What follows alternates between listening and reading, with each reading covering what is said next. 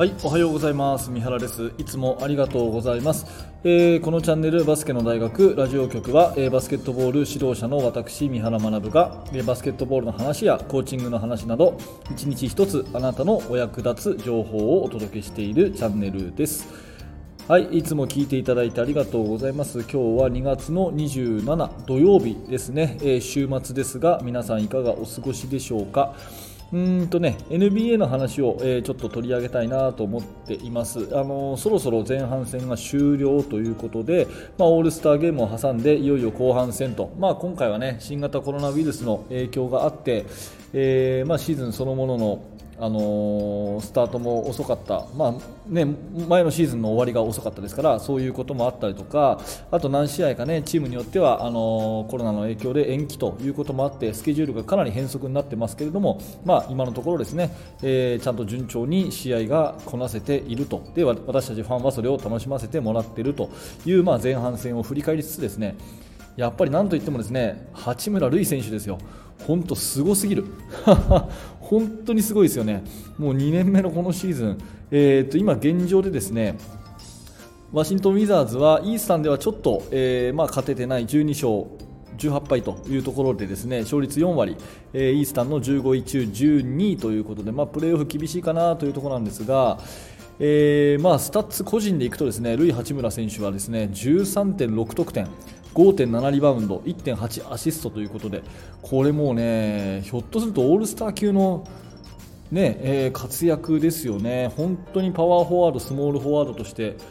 もうこれは揺るぎない地位を築いたと言っていいんじゃないでしょうかね、特に今シーズンはあのガードにですねラッセル・ウェストブルックがいるので、えーなんていうかこう引きつけるディフェンスがラスに引きつけられてノーマークになってアウトサイドシュートっていうケースがすごくね増えてきているなと思ってプレーの幅も広がっています。でルイ・八村がすごすぎる理由、まあ、理由っていうこともないんですけども私として非常に注目しているのはですね八村選手のシュートフォームなんですね、うん、あんまり言われないかなと思うんですけどその身体能力の高さとかえー日本人離れしたこのなんていうんですか跳躍力あのレブロン・ジェームスをブロックしたとかさそういうなんかこうすごく身体能力的なところを言われるケースは多いんですけどそのシュートの安定度たるやもうものすごい綺麗なシュートフォームなんですよね私はここが一番、えー彼のすごい好きなところですね、まあ、八村選手は、まあ、高校ね、えー、と仙台大明星高校の時からもうウィンターカップで大活躍してですねもう将来を嘱望された選手でして、えーアメリカはゴンザガ大学というねあのジョン・ストックトンが卒業したことで有名な非常に名門に入ったわけですよね。でそこでえー適切な指導を受け自分の,、ね、あの努力も相当なものだったと思いますが、えー NCAA のファイナル4まで出場ということで、えーまあ、ドラフトにされたというそういう流れの中でやっぱりファンダメンタルを、ね、しっかり身につけているっていうところはねぜひぜひこのミニバスの選手中学、高校の選手ここは見てほしい、なんか八村選手はその、ね、お父さんベナン人ということでもう身体能力がすごいと日本人離れしてると日本人と言いながらなんかこう、ねえー日本人離れした選手っていうようなそういう印象でですね、えー持たれていて確かにそれはその通りなんですけれども。うん、ただ、あのシュートフォームの綺麗さっていうのはですね全員があの練習すれば真似できる凄さじゃないかなっていうふに私は思っています、えー、と手も大きいんでしょうけどまずボールをしっかりとこう握ってますよね、えーまあ、手のひら全体にボールがしっかりついてると。うん、いうようなところがまず1つポイントとしてありますしあとはシュートを打った時にね、まあ、これラジオなんで映像ないんですけれども、まあ、ぜひねその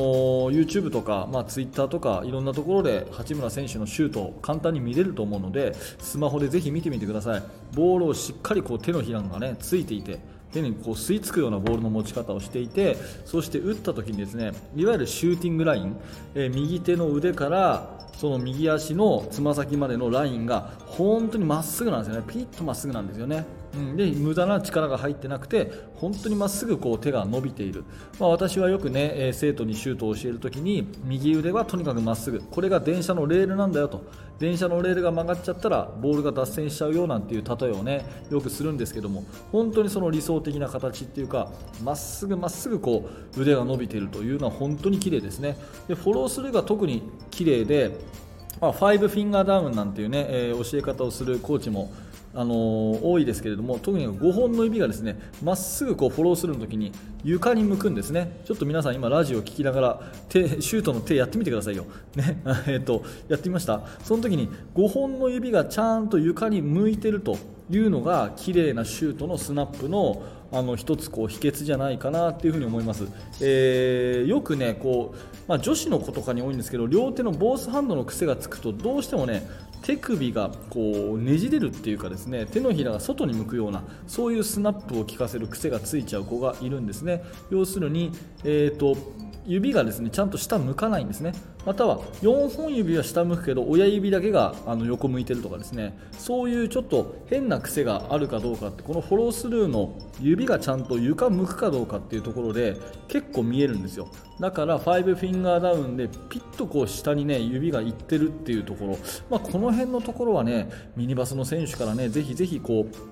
あの真似してもらいたいなと。確かにあのジャンプ力でガーンってダンクするとかねリバウンドを取るとかね本当にこの、えー、身体能力として日本人離れしてるっていう部分はあるんだけれどもそれだけじゃなくてやっぱりあのミドルジャンパーの綺麗なシュートフォームそれから3点シュートも最近はね本当に積極的に打って高確率ですよね。その綺麗なシュートフォームっていうのはぜひぜひね皆さん真似してえー、いければなというふうに思いますし、まあ、これを聞いてらっしゃる方はね指導者の方が多いと思うので子どもたちにねそういう真似できる NBA 選手の凄さ真似できる八村選手の凄さっていうところを子どもたちに伝えてあげてやっぱり夢を大きく持たせてあげるっていうことも大事かなと思います、まあ、ぜひぜひその、ね、八村選手のシュートフォームをピッと腕がまっすぐ伸びてる。でボールをちゃんと掴んでる、ね、ファイブフィンガーダウンで指がちゃんとフォローする。床に向いてるというあたり注目していただいてそのフォロースルーの綺麗なシュート。これをね、えー、ぜひぜひ見ていただいて、あのー、少しでもね共感していただければなというふうに思います。うん。で余談になりますけれどもちょっと私はねシュートフォームについては少しこだわりがあっていわゆるこう正対をしてねまっすぐリングの方に正面を向いて打つシュートっていうのはちょっと窮屈だと思うんですね。どちらかっていうと右肩が少しこう前に出るようなそういうシュートの方が特に力のない子はボールが飛ぶんじゃないかなと思っていて少し右肩が前、まあ、要は体がこうひねるねじるそういう動作が入った方が自然にシュートが打てるかなって思います、まあ、私の世代だとねで私もうすぐ40歳なんですけどマイケル・ジョーダンのシュートとかがねそうなんですね。右肩がこう前に出るようなシュート、うん、あれがやっぱり自然な投げ方かなというふに思うのでちょっと右肩が前に出てフォロースルーが電車のレールのようにまっすぐと。でそうするとですね打ったらちょっとこう胸に開くようなですね自然的にフォロースルーが少しこう横にこう開くようなそういう、えシュートフォームになるのが自然なんですね。えーとまあ、私のツイッターフォローしていただくとですね NBA のあの動画とか見たらそれをリツイートしたりとかですね引用したりとかして、え結構分かりやすく日本語でまとめたりしてるんですが最近もね、えどの選手だったか忘れちゃいましたけど NBA の確かサンダーかな、えオクラホマシティサンダーの選手のブザービーター3の瞬間がすごく綺麗なあのフォロースルーだったんでちょっとそれをね、えー、こういうフォロースルー理想的だよねってツイートしたんですね、まあ、そんなのもちょっと見ていただきながら、えー、もしよかったら私のツイートの方も一緒に見ていただきながら、えー、話戻しますけど、まあ、八村塁選手の素晴らしいところはやっぱりフィジカルもあるけれどもシュートフォームの綺麗さここをねぜひぜひ、え見ていただけたらなというお話です。はい、えー、いつも聞いていただいてねありがとうございます。本当にね生活の一部にこういうバスケットのちょっとした話をお届けするというところで、えー、ラジオ番組私は聞くのも、えー、これ作るのも大好きなもんですから、えー、ぜひ毎日続けていきたいと思います、